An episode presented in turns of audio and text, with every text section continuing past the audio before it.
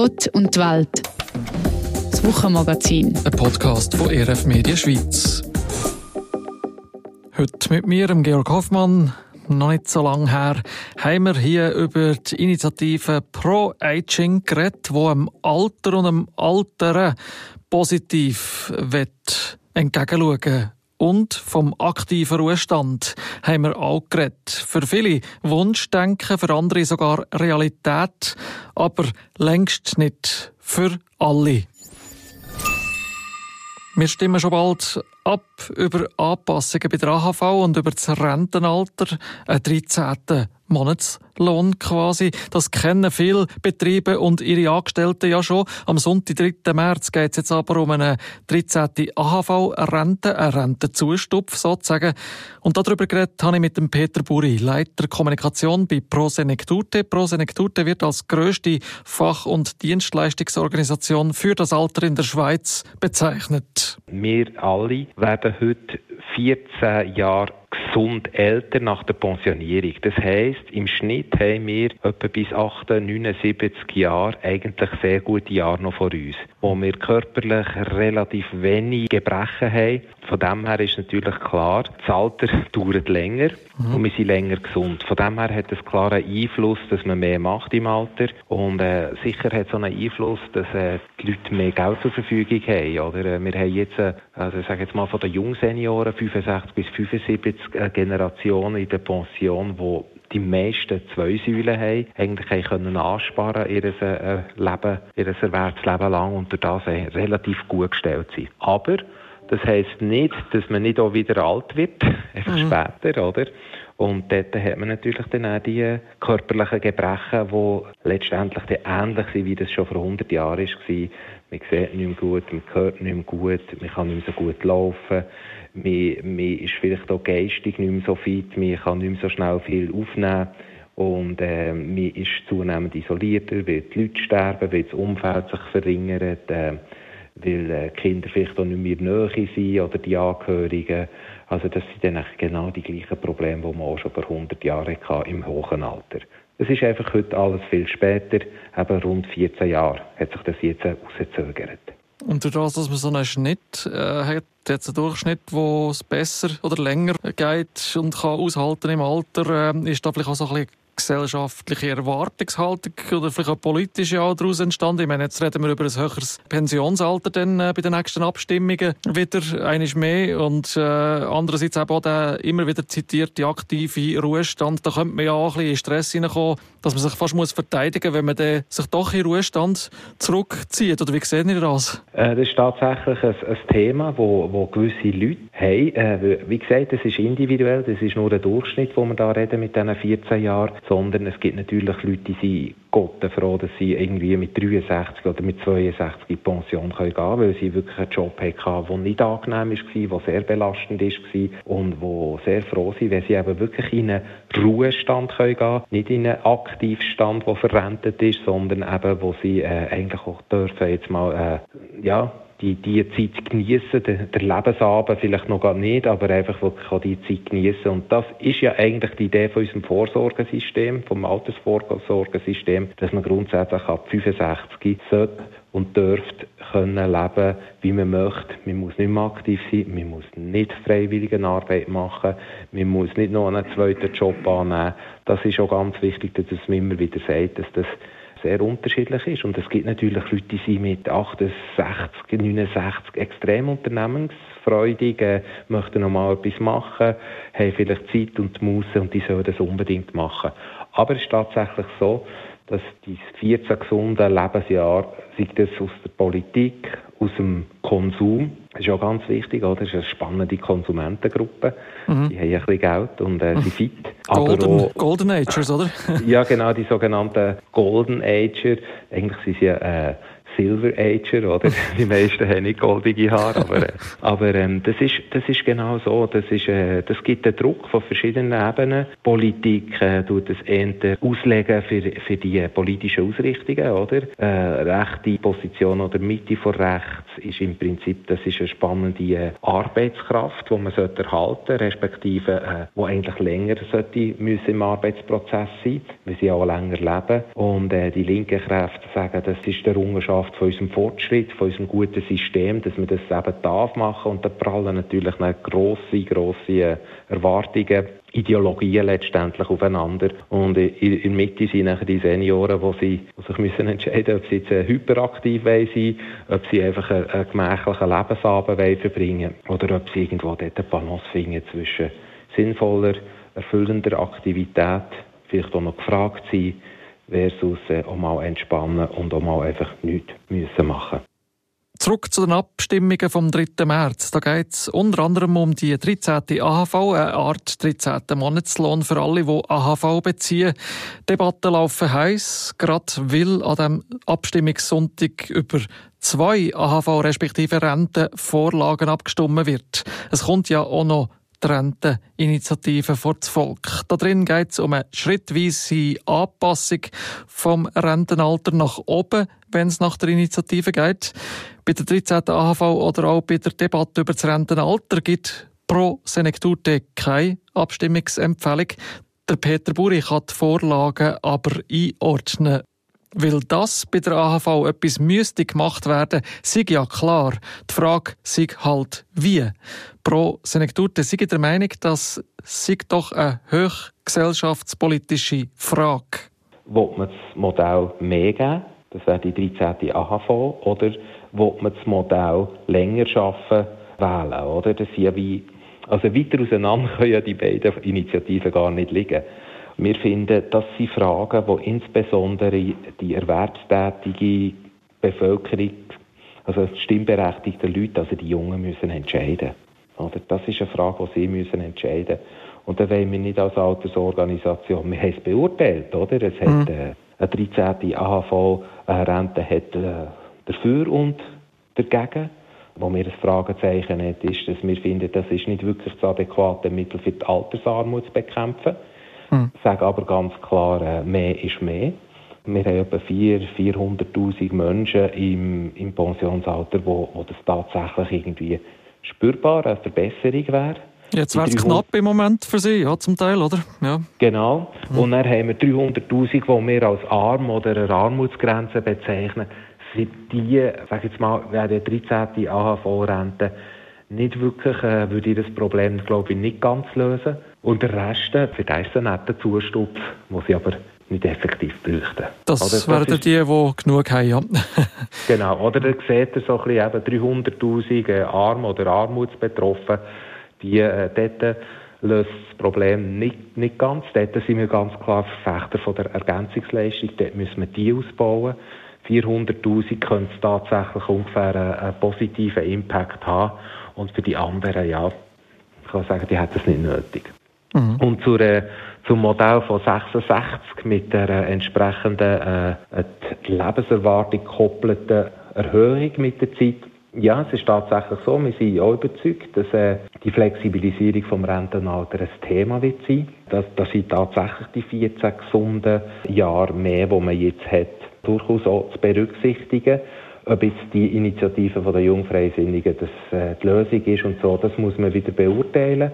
Äh, wichtig ist einfach, dass man, wenn man äh, das Rentenalter würde flexibilisieren, dass eben individuelle Lösungen möglich sind. Dass eben auch jemand mit äh, 62 Pension kann gehen und nicht irgendwie sich muss irgendwie durchsuchen bis 66, findet mit 63 nochmal einen Job suchen, sondern dass man dort wirklich eine flexible, individuelle Lösungen auch machen kann. Mhm. Und das ist uns extrem wichtig. Also, wenn ihr so wollt, 13. AV, wir sind für die Ergänzungsleistung, und äh, bei der Pensionierungsinitiative 66 dort finden wir, äh, braucht äh, Lösungen, die individualisiert werden können. Und es genau. braucht eine Wirtschaft, die überhaupt bereit ist, zum Arbeitskräfte aufzunehmen, die über 60 oder über 65 sind, oder? das, ist, äh, das funktioniert ja nur alles in einem Kontext von einer prosperierenden Wirtschaft, von, einer, von einem Wachstum Und was so ganz wichtig ist, vor einer, vor einer zufriedenen Gesellschaft, oder? Mhm. Man kann so anders, anders denken, oder? Wenn ihr als Erwerbstätiger keine Perspektive habt, dass es sich lohnt, bis 65, 66, 63, wie auch immer, zu arbeiten, weil ihr dann vielleicht noch ein paar coole Jahre habt, also schöne Jahre habt, wenn das würde wegfallen, hätte ihr natürlich auch ein Problem, oder? Seid ihr dann noch bereit, äh, zu arbeiten? wenn ihr wisst, es bleibt eh nichts übrig. Und das ist ganz wichtig, dass man eben äh, eine gesunde Altersvorsorge hat, die nachhaltig ist, dass man auch bereit ist, äh, ja, im Erwerbsleben sich einzusetzen, mit der Belohnung, dass man vielleicht noch ein paar schöne Jahre auch hat. So sagt der Peter Buri, Leiter Kommunikation bei Prosenektute. Und bei den aktuellen Abstimmungen, finde ich, sind wir so ein bisschen im Dilemma. Die 13. AHV gerade speziell scheint ja für die einen nötig, weil sie im Rentenalter kaum mehr die Rechnungen können zahlen oder Ergänzungsleistungen brauchen. Andere brauchen mehr Geld, obendrauf eigentlich ja nicht, überkommt es dann aber trotzdem. Wie er das sieht, das habe ich der Theolog und Sozialethiker Thomas Wallimann gefragt. Er ist Leiter von Ethik 22, einem christlichen Institut für Sozialethik. Das Grunddilemma ist, dass ein Teil von diesen Menschen jetzt pensioniert werden, die grosse Jahrgänge sind, also die sogenannten Babyboomer. Und das heißt, wir müssen für die Menschen, die auch eine höhere Lebenserwartung haben, müssen wir können die AHV finanzieren. Und die bisherigen Finanzierungsmuster sieht man, die kommen dann langsam an Grenzen. Das ist mal das eine. Und auf der anderen Seite sehen wir, dass eigentlich die AHV ihren Verfassungszweck wahrscheinlich nie richtig können erfüllen, nämlich dass sie länger zum ein anständiges Leben führen. Und das heißt, für einen Teil der Leute in der Pension ist die Rente zu klein. Und für die ist es auch mit den Ergänzungsleistungen, die helfen zwar, aber die haben den grossen Nachteil, dass man die muss beantragen muss. Und das ist für viele Menschen mit Scham verbunden. Das heißt, sie, sie machen das nicht. Das heißt, wir haben immer einen Teil von armen Leuten, die zu kurz kommen. Und wir haben einen grossen Teil von denen, für die stimmt es eigentlich. Und das Dilemma sehe ich darin, was sollen wir machen, damit wir die ärmeren Leute, die die AHV bekommen, können besser stellen, ohne dass wir sie müssen zur Schau stellen und gleichzeitig Finanzierung sichern für alle. Und riskieren, dass dann eben doch vielleicht Leute, die 13, jetzt, wenn die das durchkommen, überkommen, die AHV zusätzlich wieder 13 Monatslohn, auch wenn sie es nicht würden brauchen, oder? Also, sagen wir jetzt mal im Idealfall, oder? Genau, und jetzt ist, jetzt ist natürlich die Frage die, also man kann auch sagen, die AHV ist eine Versicherung. Ähnlich wie andere Versicherungen auch, dort zahle ich ein Leben lang. Und dann habe ich auch Recht auf die Versicherungsleistung. Das ist auch bei anderen Versicherungen so, ob ich sie jetzt brauche oder nicht. Je nachdem, wenn ich eingezahlt habe, der Schadensfall eintritt. Der Schadensfall heisst, bei der AHV, ich werde 65, dann komme ich die über. In der Regel haben die, die sie nicht brauchen, auch sehr viel beitragen für die Menschen, die sie brauchen. Also da gibt es ja durchaus einen gewissen Ausgleich. Und das andere ist, wo man sich jeweils auch fragen kann, ist, ein bisschen provozierend gefragt, ja, wenn ich jetzt irgendwo etwas zu viel überkomme, was mache ich mit dem? Es ist manchmal, ich sage jetzt das ein bisschen provozierend, es ist noch interessant, dass Leute, die sehr viel auf persönliche Freiheit legen und sagen, ich will selber entscheiden, was ich mache, plötzlich unglaublich hilflos sind, wenn sie mehr überkommen und dann am liebsten hätte irgendjemand anderes würde ihnen sagen, dass sie nichts überkommen, weil sie es nicht brauchen. Oder dass man ihnen fast muss sagen, was sie sollen machen mit dem, was sie zu viel überkommen. Oder anders andersrum gesagt, ich könnte ja das dann auch spenden, wenn ich jetzt da im Jahr 1000 Franken mehr überkomme, die ich nicht nötig habe. Es ist interessant, dass diese Frage dann nie auftaucht. Die Erhöhung vom Rentenalter ist ja auch wieder in Debatte oder eben zur Vorlage äh, jetzt gekommen für den 3. März. Auch nicht für alle gleich anzustreben, respektive möglich, oder? Also wie flexibel gestalten wir das, ist eigentlich die Frage für unsere Gesellschaft. Ja, beziehungsweise es ist eben die Frage, was verstehen wir unter Solidarität?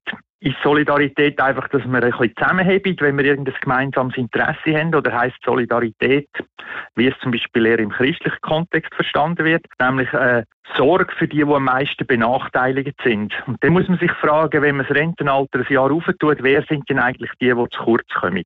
Und da sieht man, dass das eher kleinere Einkommen sind. Das sind Menschen, die eher stark körperlich arbeiten. Das sind Menschen, die eher auch eine niedrigere Lebenserwartung haben. Und da stellt sich die Frage, ist das noch angemessen, wenn diese Bevölkerungsgruppe unter so einer Massnahme ich sage jetzt mal, mehr leidet als die andere Gruppe, wo es wahrscheinlich tendenziell besser geht. Jetzt ist das eine Frage vom Abwägen. Die einen sagen, ja, das kann man denen zumuten und andere sagen, nein, das kann man denen nicht zumuten. Das ist die eine Seite bei der Renteninitiative. Die andere Frage ist die, wie wird eigentlich die AHV finanziert? Oder wie schaut man eigentlich, dass die AHV finanziell funktioniert? Weil das ist ja im Umlageverfahren, also das, was ich jetzt zahle, kommt ja der Rentner auch gerade jetzt über. Und jetzt gibt es ja nebst dem Rentenaltererhöhung, wo eigentlich eine Einsparung ist auf der anderen Seite der AHV gibt es ja auch die Frage, gibt es vielleicht noch andere Möglichkeiten, die AHV zu finanzieren? Wir haben jetzt Lohnprozent, wir haben Mehrwertsteuer, wir haben Bundesgelder, also Steuergelder, wir haben Tabaksteuer und mit Alkoholabgaben, Zigarettenabgaben. Gibt es eventuell auch noch etwas anderes? Es gibt durchaus Diskussionen, die in die Richtung gehen. Vielleicht müssen wir wieder mal über eine Erbschaftssteuer diskutieren. Vielleicht wäre auch das Einkommen auf Kapital versteuerbar und nicht nur das Einkommen durch Arbeit. Also da gibt es noch Optionen und die sind die werden wie ausblendet in die jetzige Diskussion. Und darum, denke ich, ist die Fokussierung nur auf die AHV-Altererhöhung vielleicht ein bisschen zu zu wenig weit geschaut. Das ist eine Option, aber es lange nicht alles. Ich habe den Theologen und Sozialethiker Thomas Wallimann auch noch mit einer persönlichen Frage konfrontieren ja, meine Mutter ist Anfangs 80. Im Pflegeheim kommt knapp durch mit AHV, Pensionskassengelder und Ergänzungsleistungen. Ich gehe davon aus, sie wird von einer 13. AHV profitieren. Ich bin Ende 40, es geht nicht mehr lang bis 50, auch nicht mehr wahnsinnig lang bis 60. Ich muss einerseits also schauen für jemanden, der schon bezieht, andererseits an mich denken, der solidarisch Beiträge zahlt und vielleicht auch mal Leistungen beziehen Welche Gedanken würde sich da der Thomas Wallimann also an meiner Stelle machen, so punkto Rente? Ja, ich würde sagen, wenn ich, also ich habe zum Teil mal in Geschichte schauen. Wenn man die Geschichte von der AV anschaut, ist sie mehrfach einfach problemlos angehoben worden. Übrigens auch jetzt letztes Jahr noch mit Anpassungen an die Teuerung etc. um 2%. Das hat, ich habe niemand gehört sagen, der gesagt hat, ich brauche das Geld nicht. Auch wenn die, die jetzt sagen, sie brauchen es nicht, wenn sie 8% aufgeht, genau mit diesen 2%, die hat jetzt eigentlich auch noch nicht gebraucht.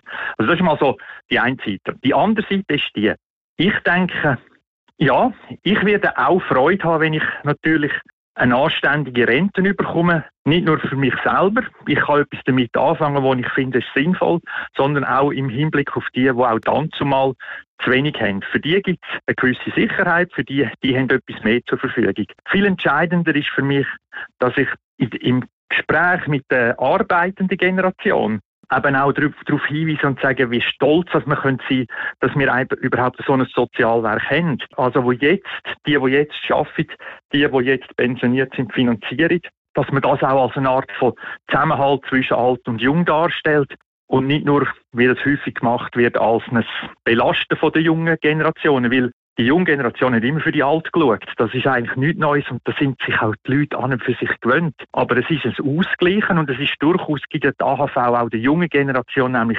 Möglichkeiten, dass sie nicht in der Nachbarschaft von den Eltern müssen um für die zu schauen, sondern dass eben das System sicherstellt, dass sie getrost auch sich selber können entfalten, obwohl gleichzeitig auch für die ältere Generation geschaut wird.